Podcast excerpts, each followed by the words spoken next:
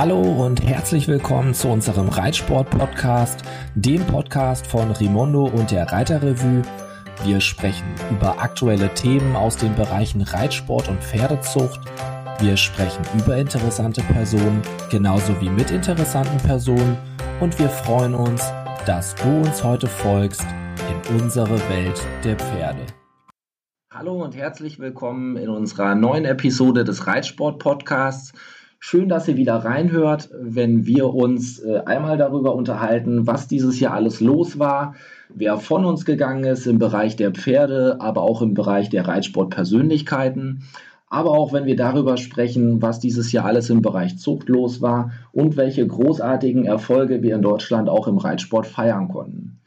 Ich mache das heute nicht alleine, den Rückblick, sondern zusammen mit äh, Sarah und Kirsten aus der Redaktion der Reiterrevue die sich auch noch einmal ganz kurz vorstellen. Hallo zusammen, mein Name ist Sarah Schnieder, ich bin die stellvertretende Chefredakteurin von der Reiterrevue, bin seit zehn Jahren im Team, ja, und habe auch ein bisschen was heute vielleicht dazu beizutragen, was hier im ganzen Jahr passiert ist. Und Kirsten. Hi, mein Name ist Kirsten Ahling, ich bin Redakteurin bei der Reiterrevue, seit Sommer mit im Boot und äh, habe seitdem hier auch schon echt viel erlebt und möchte euch gerne erzählen, was so alles passiert ist. Einsteigen können wir gerne direkt im Januar, Anfang des Jahres. Ein sehr emotionaler Moment für Christian Ahlmann. Beim Abschied von Talo BZ, ähm, den er ja, boah, ich glaube, über zehn Jahre äh, im großen Sport geritten ist, den Hengst. Ähm, sehr emotionaler Moment für ihn. Auf jeden Fall, weil ähm, er hat ihn letztendlich in Leipzig verabschiedet und Leipzig ist ein ganz besonderes Turnier für sie beiden gewesen. Die haben 2011 da das Weltcup-Finale zusammen gewonnen.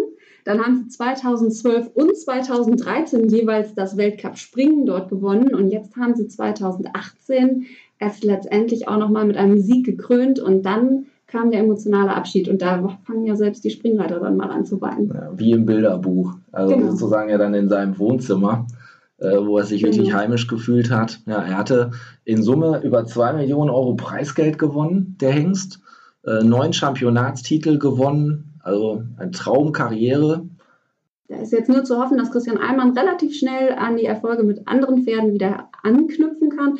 Aber auch da können wir, ich glaube, frohen Mutes in die Zukunft blicken. Glaube ich auch. Ich hatte jetzt gelesen, ähm, zwei Pferde, in ja große äh, Nachwuchshoffnung setzt, sind ähm, zum einen Clintrexo Z, ein Clintissimo Z, mal Rex Z-Sohn, ähm, neunjährig, also noch frisch im großen Sport, aber schon sehr ambitioniert. Und äh, Tokio schon ein klein wenig älter, ist jetzt elf für 2019, zwölfjährig, aber beide schon eben auf 1,60 Meter auch angekommen. Und boah, ich glaube, da können wir noch gespannt sein, was da äh, demnächst kommt. Auf jeden Fall. Und mit diesem Opening im Januar sozusagen begann auch so ein bisschen so eine Serie an emotionalen Abschieden von äh, ganz tollen Pferden. Da fällt uns vor allen Dingen Sam ein, der in diesem Jahr seine letzten großen Vielseitigkeiten gegangen ist unter Michael Jung.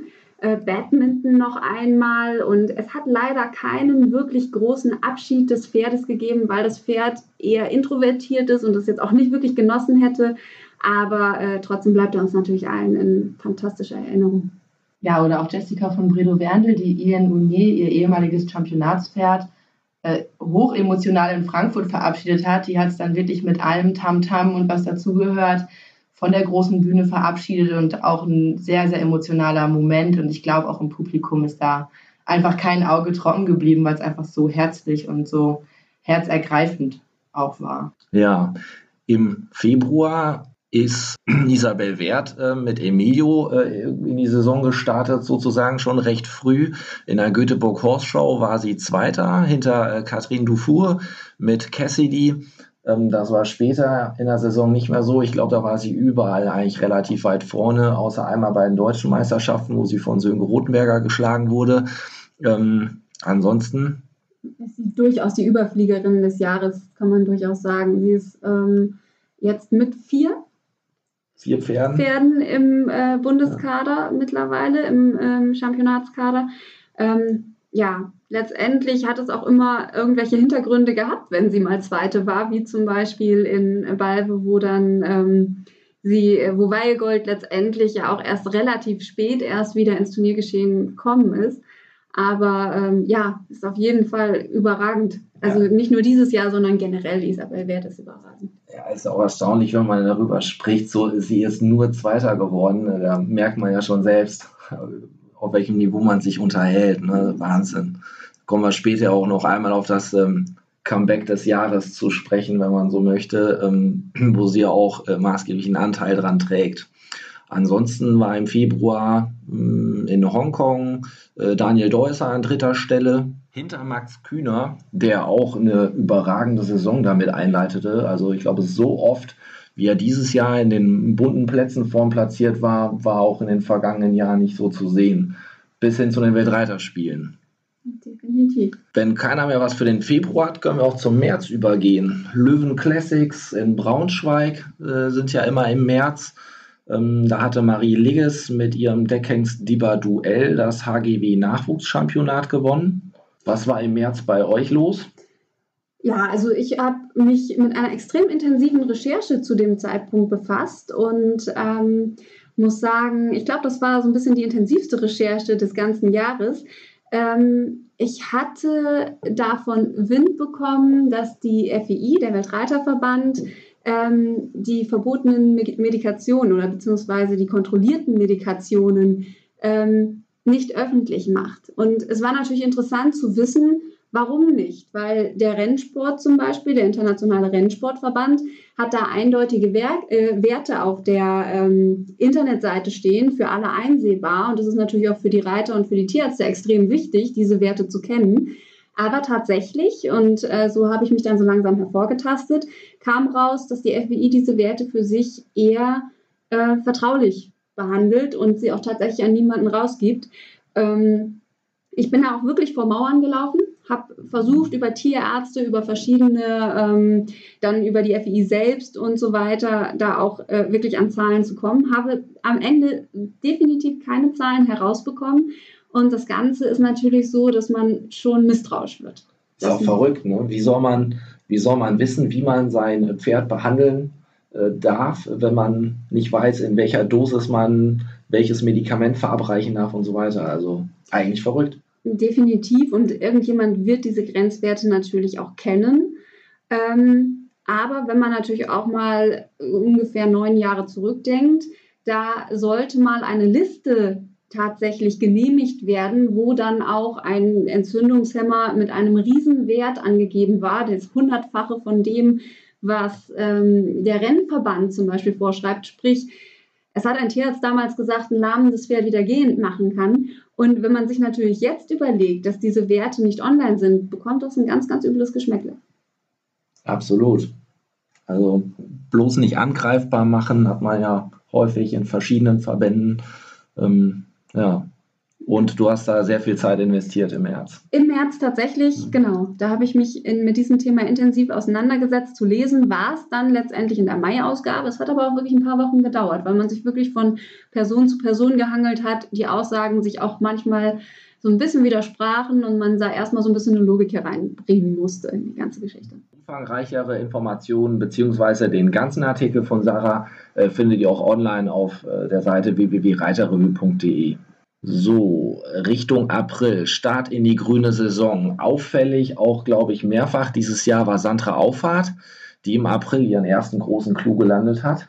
Genau, Sandra war ähm, Berufsreiter-Championess bei den Springreitern, wo man sie gar nicht vermutet. Sie ist ja eigentlich äh, Vielseitigkeits-Weltmeisterin äh, bis zu äh, ja. September eben auch noch amtierende gewesen.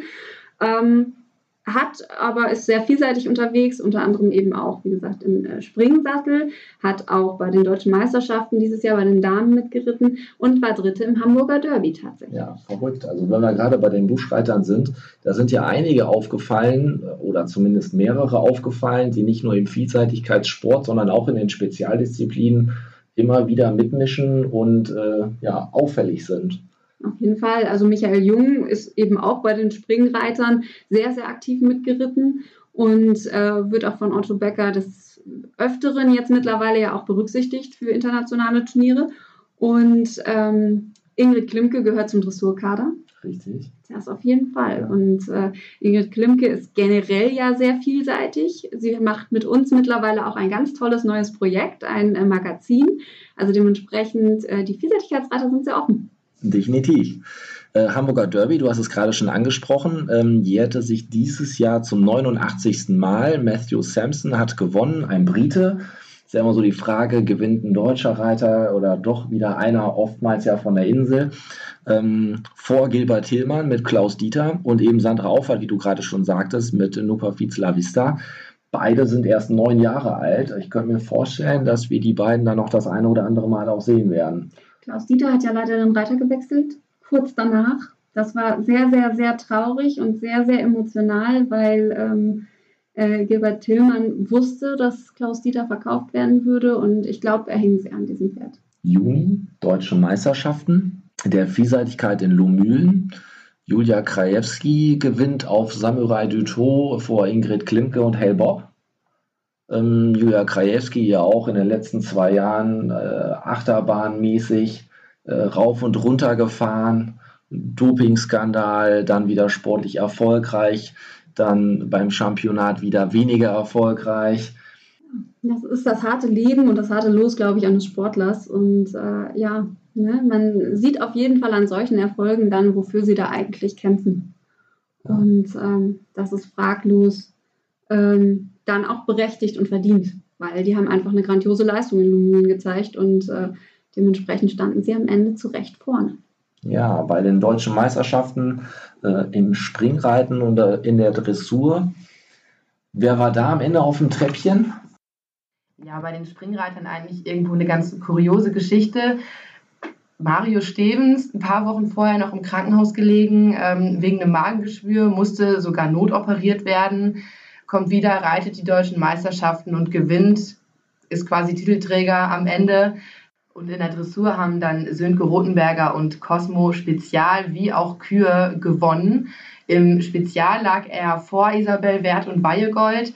Ähm, Weihegold hatte einfach auch ein bisschen Turnierpause, kam in Balve quasi wieder zurück ähm, aufs Viereck, ähm, hat vorher pausiert ähm, wegen Embryotransfer.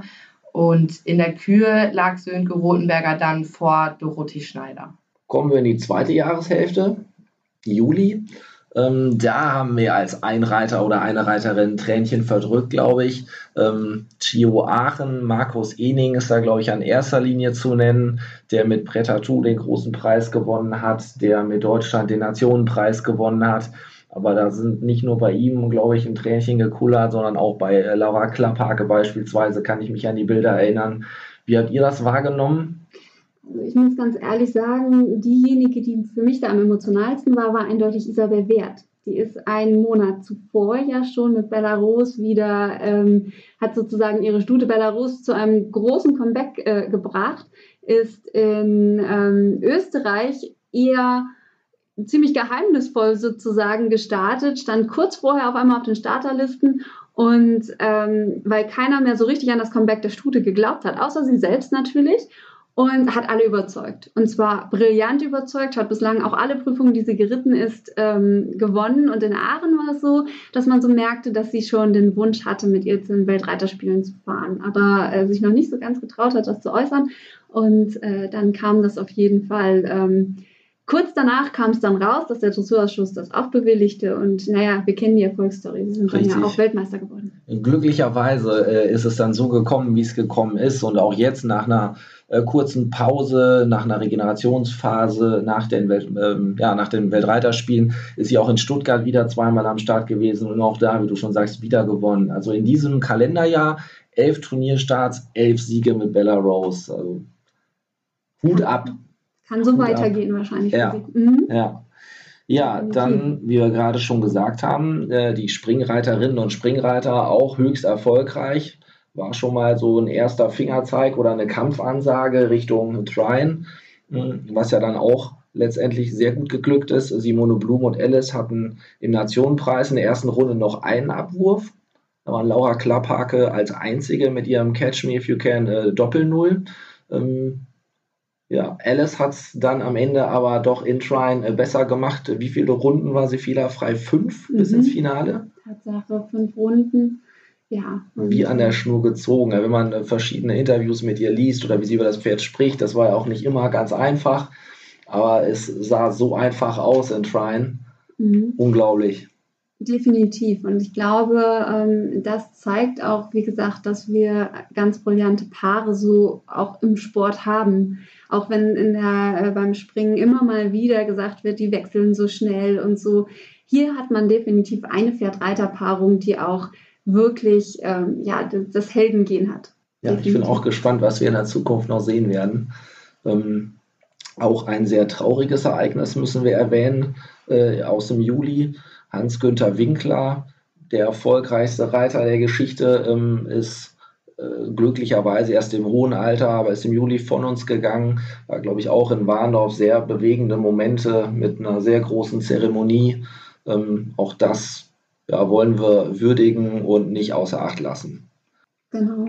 Letztendlich gab es ähm, einige schreckliche Verluste, muss man sagen. Der Schweizer Willi Melliger ist Anfang des Jahres verstorben. Und ähm, ja, ich glaube, wenn man dem Reitsport so lange verbunden ist, dann ähm, trifft es ja, glaube ich, auch jeden, der, der sich auch in dieser, äh, in der Reitsportszene so ein bisschen auskennt, immer hart, sowas zu hören.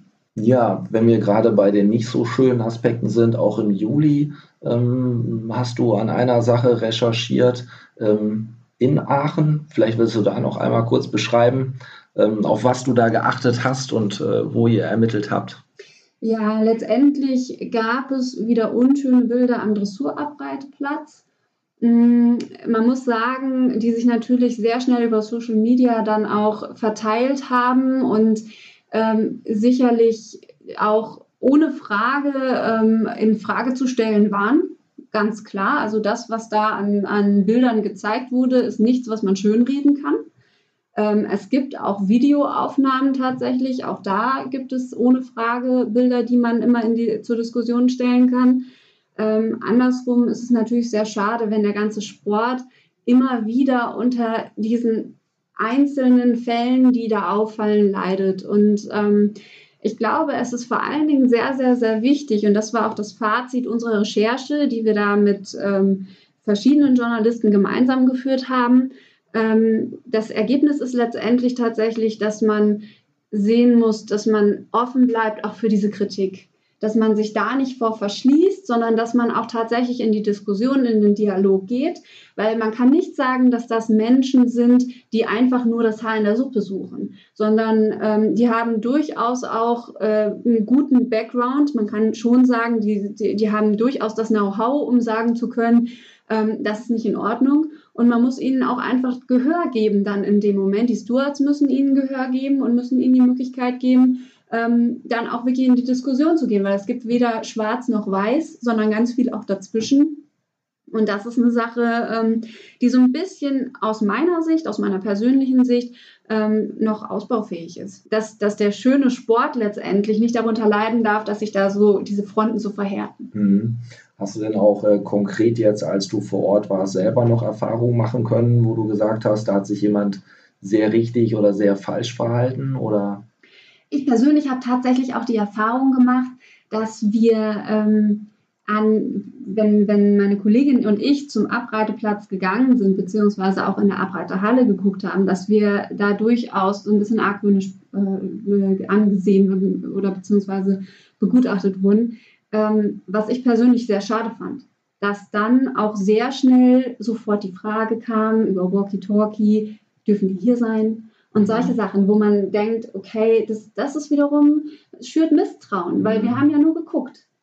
Und eigentlich war da auch gar nichts Dramatisches zu sehen. Da ritten die äh, Reiter wirklich auf fraglos losgelassenen Pferden. In dieser Abreiterhalle tatsächlich auch deutlich ruhiger, weil einfach nicht so viel los war. Die haben sich dann da natürlich mit ihren Pferden auch eine deutlich ruhigere ähm, Möglichkeit gesucht, um sie vorzubereiten, was durchaus nachvollziehbar war. Also hast du nicht den Eindruck, die haben sich in der Halle versteckt, dass mhm. man es nicht die Methoden sieht, sondern einfach, weil es ein ruhigerer Ort ist und man entsprechend sein Pferd auch in einer angenehmeren Atmosphäre lösen kann? Durchaus. Ich glaube wirklich von den Reitern ist dieser Ort genau aus diesem Grund einfach gesucht worden. Und ich habe so ein bisschen das Gefühl, dass man wirklich Angst hat, gerade von Funktionärssicht, von Veranstaltersicht und so und von Stewardsicht, ähm, dass dann irgendjemand kommt und Szenen, die eigentlich gar nicht dramatisch sind, aber dramatisiert.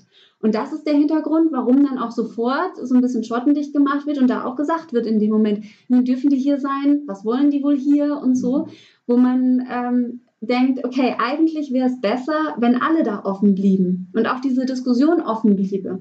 Und dass man dann auch tatsächlich den Zuschauern, die letztendlich sich dann dahinstellen und sagen, das ist aber nicht korrekt, Gehör bietet und ihnen die Möglichkeit gibt, sich auch wirklich dann in dem Moment darüber auszulassen und vielleicht auch in die Diskussion zu gehen. Auf jeden Fall ein Dauerbrenner-Thema jetzt schon seit mehreren Jahren. Und ich bin mir sicher, auch 2019 äh, wird es da noch eine Menge Berichterstattung geben und Leute, die sich darüber beschweren, zu wenig Gehör zu kriegen oder eben im besten Fall an der einen oder anderen Stelle auch Gehör finden und man da, wie du sagst, in eine sinnvolle Diskussion gehen kann. Ja, ja es ist, wie gesagt, es wäre sehr schade, wenn der Sport immer weiter darunter leidet, weil ähm, das, das hat er nicht verdient. Dafür ist er wirklich zu schön und man muss auch ehrlich sagen, machen die Reiter auch einen zu guten Job. Die, wie gesagt, das ist, das ist so detailliert, wie die ihre Pferde vorbereiten und der ganze Ablauf ist so durchgeplant. Das kann sich ein, ein Amateur ganz häufig nicht vorstellen, was ja. ein Profi da alles nichts dem Zufall überlässt. Ja, wo wir bei schönem Sport sind, können wir auch in den September rutschen. Die Bundeschampionate in Warndorf auch ein Ort, wo man viele extrem tolle junge Pferde sehen kann. Ähm, ja, was ich da erwähnen wollte, da machen wir auf Rimondo immer verschiedene Auswertungen, gab es dieses Jahr einen Wechsel der Führung sozusagen im Medaillenspiegel. Ähm, letztes Jahr noch die Oldenburger eben vorne gewesen. Äh, da sind jetzt die Hannoveraner mit 13 Medaillen mit Abstand führen. Die Oldenburger auf Platz 2 mit fünf Medaillen weniger und äh, die Westfalen wie letztes Jahr auch an dritter Stelle. Ähm, dieses Jahr eben mit fünf Pferden auf dem Treppchen sozusagen und äh, letztes Jahr noch mit sechs. Bei den Ponys ist das anders. Da sind die Westfalen schon seit zwei Jahren führend, immer mit großem Abstand. Die, die besten Ponys äh, in Warndorf, die da vorgestellt werden. Ja, ansonsten äh, ist der September aber ganz im Zeichen der Weltreiterspiele gewesen über die wir auch gerade schon mal kurz gesprochen haben. Da gab es die ein oder andere Erfolgsgeschichte. Also es gab auf jeden Fall ähm, die meisten Medaillen, die Deutschland seit langer, langer Zeit ähm, mitgebracht hat. Ich glaube, das absolute Highlight war ähm, das Finale der Springreiter, wo Simone Blum nach fünf Runden, wie wir vorhin schon sagten, es geschafft hat, äh, den Titel zu bekommen, sich eigentlich erste Weltmeisterin in dem Sinne nennen zu dürfen. Jetzt lass mich nicht lügen. Ähm, ja, ich glaube auch. Ich glaube auch. Ich bin mir nicht hundertprozentig sicher, aber ich glaube, dass sie, äh, zumindest ist sie die erste deutsche Weltmeisterin, die wir haben. Und ähm, das ist schon wirklich beeindruckend. Leider muss man sagen, waren es wohl die letzten Weltreiterspiele, die es in dieser Form gegeben hat. Einfach ein extrem teures Unterfangen mit acht Disziplinen an einem Ort. Das ist ja ein Wahnsinns-Mega-Event, wenn man überlegt, acht also doch ja auch sehr unterschiedliche Disziplinen an einer Veranstaltungsstätte ausrichten zu wollen. Ja, da wird es äh, wahrscheinlich nicht so viele Orte geben, die sich das leisten können, die sich das leisten wollen. Von daher natürlich ein Stück weit nachzuvollziehen, wobei es natürlich auch für den Zuschauer super ist, ähm, eben ja, was einem da geboten wird, wenn es an einem Ort ist und zur gleichen Zeit ist. Auf jeden Fall. Das ist schon, es ist schon spektakulär. Man muss einfach sagen, dass die Weltreiterspiele deswegen ja auch so ein unglaubliches Highlight auch für die Reiter waren, ähm, weil eben die unterschiedlichen Disziplinen da an einem Ort waren. Und ähm, aber man muss natürlich auch immer mal wieder hinterfragen, passen die Disziplinen so, wie sie sind, zusammen? Und ähm, man muss sagen, das Distanzreiten hat sich wieder mal leider nicht mit Ruhm bekleckert, wobei man eigentlich auch da den Reitern, die es wirklich richtig gut machen, unglaublich Unrecht tut, wenn man das ganze Distanzreiten verteufelt, weil das ist eigentlich ein sehr schöner Sport. Ähm, aber Tryon hat dies nicht gezeigt. Am Ende hatten wir nicht mal einen Weltmeister. Richtig, ja. Distanzreiten ist ja auch ähm, ein Thema, das immer wieder jetzt die letzten Jahre schon hochgekocht ist, auch mit negativen Schlagzeilen. Ja, Gott sei Dank sehen wir auch immer wieder eben dann gerade bei diesen Events auch die schönen Geschichten. Eine, eine für mich auch super schöne Geschichte war eigentlich die von Max Kühner, der ähm, ja das Jahr über immer wieder sich in vorderen Rängen gezeigt hat und der einzige war, der äh, Alice und Simone Blume auf den Fersen blieb bis ins Finale und dann ganz unglücklich seine Abwürfe hatte und am Ende, glaube ich, die Holzmedaille geerntet hat. Ne? Mhm. Auf jeden Fall war er nicht in den Medaillenrängen. Ja, das war mir wahnsinnig leid. Genau, er war definitiv jemand, dem man es extrem gegönnt hätte. Ja, weil er sah auch aus wie im Stilspringen. Ne? Also wirklich wunderschön anzugucken. Ja, die Dressurreiter muss man ja fast schon wieder sagen, irgendwie äh, wie erwartet. Ohne Frage. Also ganz tolles Team, was da aus Deutschland geschickt wurde. Brillante Pferde, einfach toll geritten. Und auch da sehr schade einfach, dass die Kür den Fluten zum Opfer äh, fiel, dem, ja. den Regenmassen zum Opfer fiel. Und ähm, sonst lasse ich mich mal drauf ein zu sagen, ich glaube, sonst hätte Belarus noch eine zweite Gold, äh, eine dritte Goldmedaille besser. Ja, ja, glaube ich auch, glaube ich auch. Ne? dieses organisatorische Drumherum, auch schon wie die Pferde angekommen sind. Die Reiter sagten ja anfangs alle, die sind gut angekommen, fühlen sich wohl, ähm, kommen mit den klimatischen Bedingungen weitestgehend alle gut zurecht. Äh, nichtsdestotrotz war noch ganz schön Baustelle und äh, sind nicht so ganz glücklich reingekommen. Und man hat auch auf dem einen oder anderen äh, Bild, das dann in der Berichterstattung verwendet wurde, durchaus sehen können, dass da noch ein Bagger fährt und hier noch ein Radlader fährt. Ich glaube, die ein oder andere äh, organisatorische Sache ist dadurch natürlich erstmal erschwert worden. Wobei ich sagen muss, im Nachhinein war dieses ganze Event, glaube ich, organisatorisch sehr gut.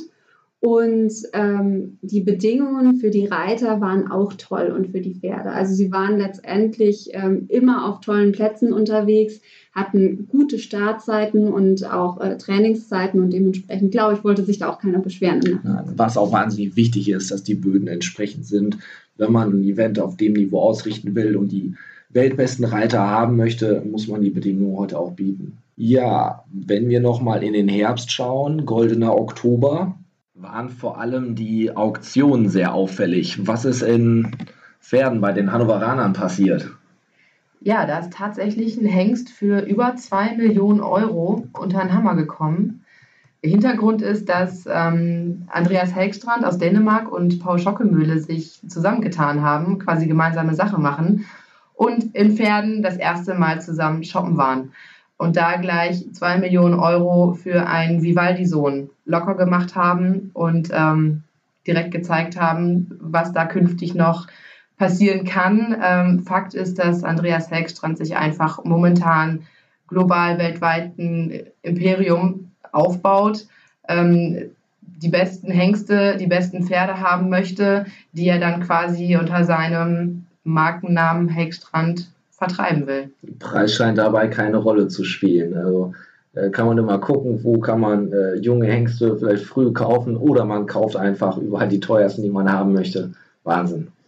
Wahnsinn. Und dann ist es noch nicht mal der äh, lackschwarze, glänzende Rapphengst, sondern es war Fuchs. letztendlich ein auffälliger Fuchs. genau. Aber einen Rappen haben sie auch gekauft. Ja. Für 800.000. Schon äh, auf der gleichen Auktion tatsächlich. Für alle Züchter was dabei. Mhm. Aber da zeigte sich wieder die alte Züchterweisheit, ein gutes Pferd hat keine Farbe. Richtig, ja, ja. durchaus. Ähm, das war nicht die einzige auffällige Auktion. Wenn wir einmal vorgreifen, die war zwar etwas später, aber auch bei der PSI-Auktion ähm, sind wir in diese Gefilde gekommen und zwar für ein Springpferd. Ähm, Stacariella ist das teuerste Springpferd ähm, der Geschichte, glaube ich, zumindest der PSI-Auktionsgeschichte mit 2,4 Millionen Euro für ein Springpferd. Wahnsinn. Ausgebildet von Jasmin Silke John, wenn ich das richtig auf dem Schirm habe, und jetzt eben für 2,4 Millionen den Besitzer gewechselt. Das ist schon beeindruckend, was da an, an Geld fließt, definitiv. Ja, Aber ansonsten ähm, im November beziehungsweise insgesamt im Herbst haben wir verschiedene Körungen auch wieder sehen können. Dazu haben wir auch verschiedene Informationen mal aus der Datenbank gesammelt, die vielleicht mal ganz nice to know sind. 582 ähm, Hengste waren bei den äh, gängigen Warmblutpferdezuchtverbänden dieses Jahr zu Körung zugelassen, wovon circa die Hälfte gekürt wurde. 282 gekürt plus 80 eben, die äh, auch prämiert wurden. Ähm, die Top 10 Väter vielleicht noch einmal so äh, erwähnt, äh, zumindest nicht alle Top 10, aber wer da recht weit vorne dabei war, äh, Kornet Obolensky mit 19 gekörten Söhnen, wieder mal muss man fast sagen, er hat ja die ganzen letzten Jahre schon die Körplätze mit dominiert. Ja, Boncoeur äh, mit neun gekörten, Millennium acht gekörte, wobei man auch sagen muss, dass ähm, was auch spannend ist, äh, De Niro beispielsweise äh, nur fünf gekörte, aber er hat auch insgesamt nur fünf gestellt, also eine 100%-Quote erfüllt. Ähm, jeder Hengst von De Niro wurde dieses Jahr gekört, der zu einer Körung zugelassen wurde. Die Mütter wollen wir nicht ganz außer Acht lassen, ähm, auf die ja heute auch immer größeres Augenmerk in der Pferdezucht gelegt werden. Da haben wir ähm, viele Mütter von Sir Donnerhall, wirklich auffällig viele Mütter, zehn Hengstmütter von Sir Donnerhall, die dieses Jahr einen gekörten Hengst gestellt haben.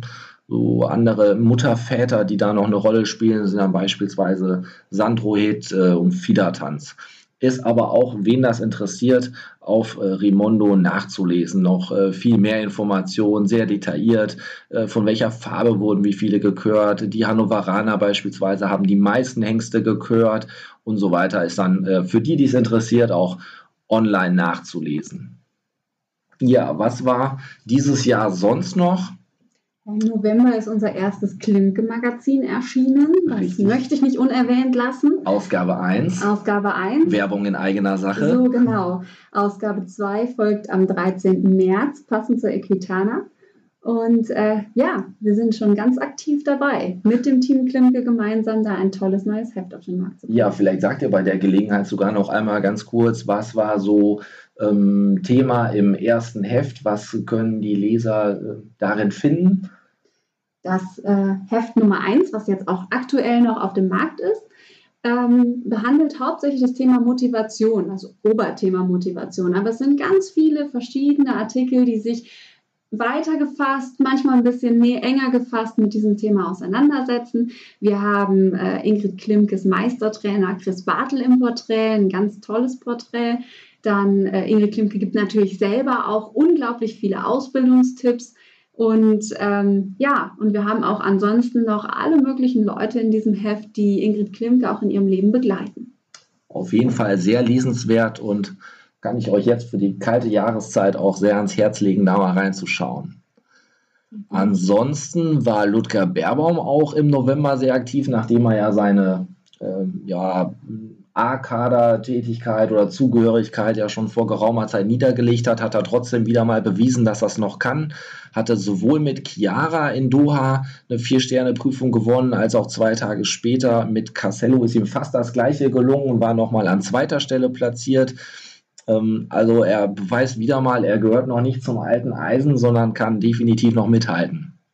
Und so lange sollte er es auf jeden Fall noch machen. Ja, ich freue mich auch immer, wenn man ihn immer noch sieht. Und man sieht es auch, ähm, ja, bei, wenn man selber bei solchen Events vor Ort ist, wo er ist, wo er reitet, wie die Zuschauer dann doch immer noch so ein Stückchen mehr mit Fiebern als bei anderen und äh, trägt immer viel zur guten Atmosphäre bei. Ich glaube auch, das tut im Sport sehr gut. Ja. Definitiv. Die German Masters waren dann noch im November in Stuttgart, ein festes Event im Turnierkalender vieler Reiter. Auch da war Isabel Wert wieder hoch erfolgreich und hat äh, ja, zwei Prüfungen gewonnen. Ähm, sie hat insgesamt sogar vier gewonnen. Sie hat ähm, die komplette Weltcup-Tour äh, gewonnen und auch die, ähm, die Masters-Tour. Ja, zwei, also, zwei mit Bella Rose. Richtig. Genau. Dann war auch wieder Emilio mit im Spiel. Genau. ja, Ansonsten im Dezember Jahresabschluss. Da äh, hat Markus Ening den großen Kuh gelandet, war in Genf und hat den zweiten Sieg in einem der großen Preise, dieser vier sagenhaften großen Preise, die zum Rolex Grand Slam gehören, ähm, geschafft. Er hatte Aachen gewonnen, Anschließend ist er in Calgary zwar geritten, aber nicht mit seinem Top-Pferd, weil er das eine Woche später entscheidend bei den Weltreiterspielen geritten ist, was man ihm definitiv hoch anrechnen muss. Schließlich geht es da um Millionen. Sehr ehrenwert. Mhm, definitiv. Und hat es jetzt wirklich geschafft, in Genf äh, zu gewinnen. Damit hat er sich schon mal einen schönen Bonus gesichert. Und jetzt sind wir ganz gespannt, was in Zertogenbosch passiert in drei Monaten. Richtig, da hätte er nochmal die Chance, auch einen, äh, den dritten sozusagen zu gewinnen. Zwar nicht in Folge, aber wir sind super gespannt. Der, der Rolex Grand Slam ist ja auch ein, wie viele Jahre gibt es das jetzt? Hm, noch nicht so wahnsinnig lange und auch äh, Scott Brash ja der Einzige, der bislang eben mal drei in Folge gewinnen konnte und alleine dadurch sozusagen Millionär geworden ist. Ähm, also wäre natürlich schön, wenn das ein deutscher Reiter auch nochmal schafft und Markus Ening, wie er beritten ist, äh, sicherlich ein Kandidat, der das Zeug dazu hätte. Definitiv. Ja. Ja, ansonsten haben wir eine gekürzte Fassung des Grand Prix uns in London anschauen können, jetzt kürzlich. Ähm, man versucht auch den, den Dressursport voranzubringen, versucht da ein bisschen Kurzweiligkeit zu schaffen für äh, die Zuschauer.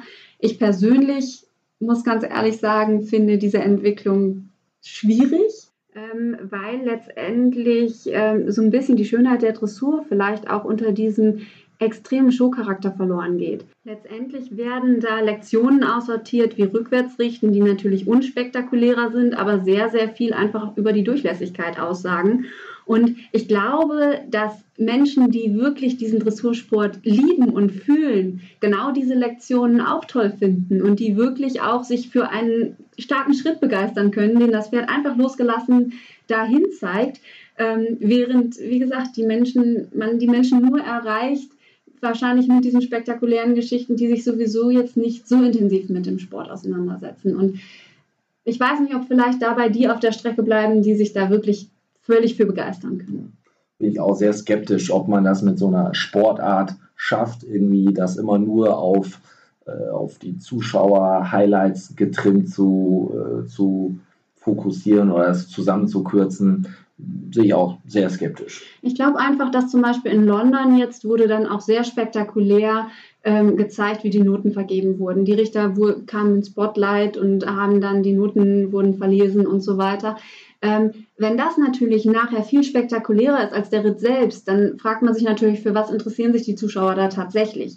Geht es dann nur darum, am Ende das verzerrte Gesicht des Reiters oder das begeisterte Gesicht des Reiters zu sehen? Oder geht es eigentlich um den Ritt selbst. Und das ist natürlich, wie gesagt, ich hoffe, dass es um äh, tatsächlich um das Reiten geht. Schließlich sollten da ja auch vor allen Dingen Pferdebegeisterte einfach herkommen und sich damit ähm, auch wirklich auseinandersetzen mit dem, was da geboten wird. Richtig, ja. Ansonsten habt ihr noch ein Thema, das erwähnenswert ist, über das wir noch sprechen sollten?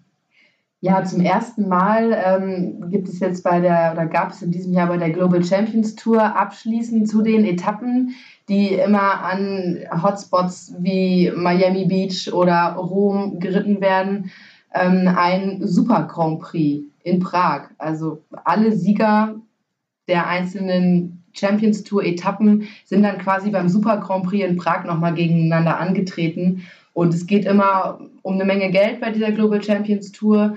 Und ähm, gewonnen, den Super Grand Prix gewonnen hat am Ende Edwina Tops Alexander, eine australische Springreiterin und Ehefrau vom Global Champions Tour Macher Jan Tops aus den Niederlanden. Ich meine, 1,4 Millionen Euro war die Gesamtdotierung dieses Super Grand Prix und knapp 300.000 gingen dann an die Siegerin, also auf jeden Fall wieder eine Menge Geld und ähm, wird auch nicht umsonst als Formel 1 des Spring Springsports bezeichnet. Und da hält die superlative Einzug und die Dimensionen werden immer abgefahrener. Man muss natürlich auch sehen, wenn man um die ganze Welt chattet, um den Sport auszuüben, kostet das auch eine Menge Geld, aber es wird einem auch schon echt eine ganze Menge geboten. Ja, und ich glaube, wir müssen einfach aufpassen, beziehungsweise, was heißt, wir müssen aufpassen, ist ich glaube, die Gefahr ist einfach da, dass es sich dahin entwickelt, dass es sich immer mehr vom Zuschauer entfernt. Und das ist beim Springsport durch diese Tour so ein bisschen gegeben. Die Springreiter sind nicht mehr auf den Turnieren hier zu greifen, sondern eben mehr tatsächlich im Ausland unterwegs. Und ähm, wie gesagt, in der Dressur, ich weiß nicht, ob es wirklich machbar ist, aus der Dressur einen breiten Sport zu machen, wo dann später wirklich ähm, ja, wo, wo man wirklich jeden mit erreicht. Das kann ich mir einfach nicht vorstellen. Und ich glaube einfach, man darf nicht auch, äh, man darf ähm, nicht verpassen, die zu erreichen, die sich wirklich richtig für diesen Sport interessieren, die wegen der Pferde da kommen. Ja, es ist auf jeden Fall eine ganze Menge los gewesen. Es tut sich viel. Auch nächstes Jahr steht viel auf dem Programm. Wir können euch auf jeden Fall versprechen, wir bleiben dran. Wir werden auch nächstes Jahr einige spannende Themen wieder recherchieren, einige Podcasts auch bringen, ähm, wo wir auch wieder neue Gäste ähm, zu Besuch haben. Wir freuen uns, wenn ihr uns die Treue haltet, dabei bleibt, auch zukünftig wieder reinhört. Ähm, ja, das Team von der Reiterrevue und von Rimondo wünschen euch auf jeden Fall zum Jahresabschluss nochmal ein paar ruhige, erholsame Tage und wir freuen uns, wenn wir uns nächstes Jahr wieder hören. Bis dahin. Ciao, ciao. Das war's auch schon wieder mit dieser Episode des Podcasts. Wir hoffen, es hat euch gefallen und ihr fandet das Thema ebenso spannend wie wir.